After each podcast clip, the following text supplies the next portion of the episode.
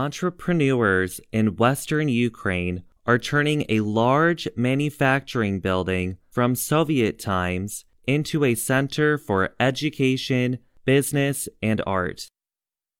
An entrepreneur is a person who starts a business and is willing to risk loss in order to make money.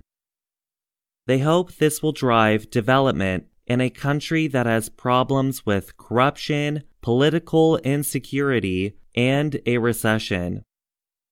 The disused factory in the city of Ivano-Frankivsk once produced gas meters and other products. Now it is a growing city space with a green microfarm, a space to show art, offices, and a children's education group. The creators of the Promprylad renovation project named it after the factory.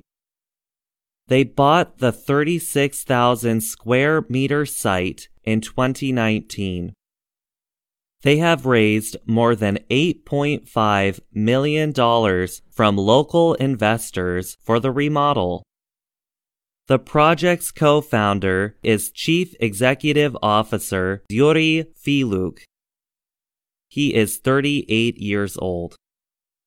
We are creating an innovation center which will include four main fields education, art, new economy, and urbanism.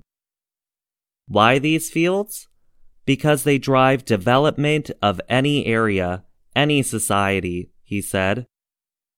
Forbes magazine named Ivano-Frankivsk the best city for doing business in Ukraine. It placed ahead of the capital of Kiev and the city of Lviv.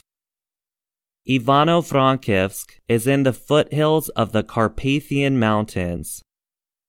Corruption is part of life in Ukraine. Also, its economy has been hit hard by the pandemic, falling by 4% last year. Transparency International is a non-profit organization that works to spread information about corruption and suggest policies to fight it. In its 2020 Corruption Perception Index, Transparency International gave Ukraine 33 out of 100 points, where zero means corruption effectively replaces the government. The project only takes up a sixth of the 36,000 square meter area.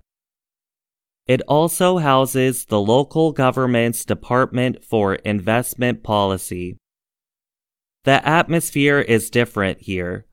A place shapes a person's thoughts, and this particular place has had an impact on our thoughts and our ideas, said Department Head Igor Popadyuk. Fylyuk said almost 900 investors put money into the project. The only requirement for accepting their money is that it must come from legal sources. Its founders expect the project to be complete by the end of 2023.